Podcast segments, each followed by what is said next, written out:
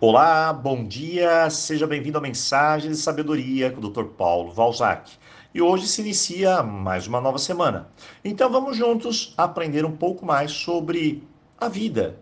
Você já ouviu falar sobre mente aloha? Bem, essa é a mentalidade que ensino lá nos nossos cursos, onde você aprende a ativar aquela capacidade de entender as coisas que estão ao seu redor de uma outra maneira é como uma mudança de mentalidade para o seu bem-estar, para a sua vida melhorar, para encarar os desafios, os acontecimentos de uma forma diferente, sem gastar aquela energia toda, né? Ou mesmo criar dentro de você sentimentos destrutivos.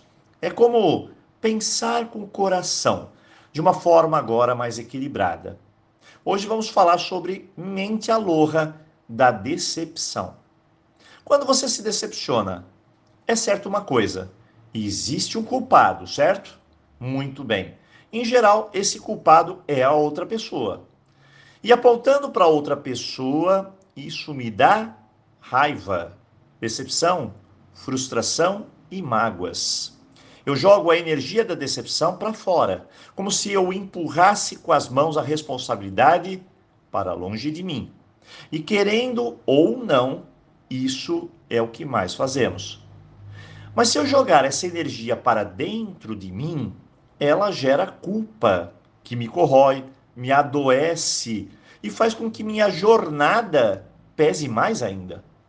Eu trago essa responsabilidade exclusivamente para mim. Esse é um movimento de energia para fora ou para dentro. O problema não é o movimento, mas sim quando a nossa mente não permite fluir essa energia, interrompendo ela, me apegando a ela. E assim, os transtornos maiores surgem. Eu posso me decepcionar com alguém. E essa decepção pode ser por dois motivos. O primeiro é que, em geral, a decepção vem de alguém que amamos, consideramos, e que, em geral, nunca esperávamos algo daquele tipo. O segundo é que acreditamos fielmente que a pessoa é má por causa disso. E isso cria apegos e nós não teremos mais paz.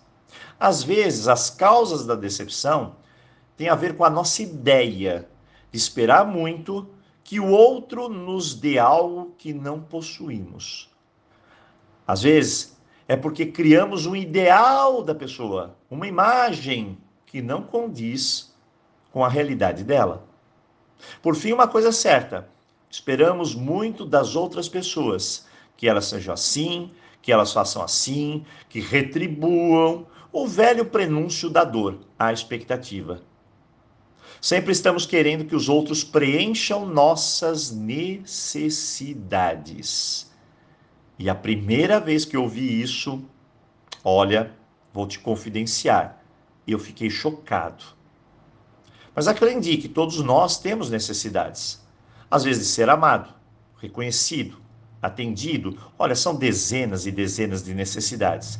E elegemos pessoas para cumprir essas necessidades. Uma vez que elas não fazem isso, pronto, chega a decepção. E essas necessidades é de nossa responsabilidade. Nós que deveríamos estar cumprindo elas. É tão complexo esse tema que muitas pessoas vão dizer, doutor Paulo, mas, mas, mas, e tentam justificar as decepções apontando para o outro. Lembre-se, eu também tenho minha responsabilidade na decepção. Eu tenho um CD sobre decepção e eu acredito que seja o CD menos vendido de todos. Afinal, você precisa ter muita coragem para enfrentar algumas verdades ali e que você passou talvez a vida inteira mentindo para si mesmo. Bem, decepção, expectativa, frustração. Mente aloha é pacificar essa mente. É nada de vingança, nada de remoer questões, mas sim aprender com elas.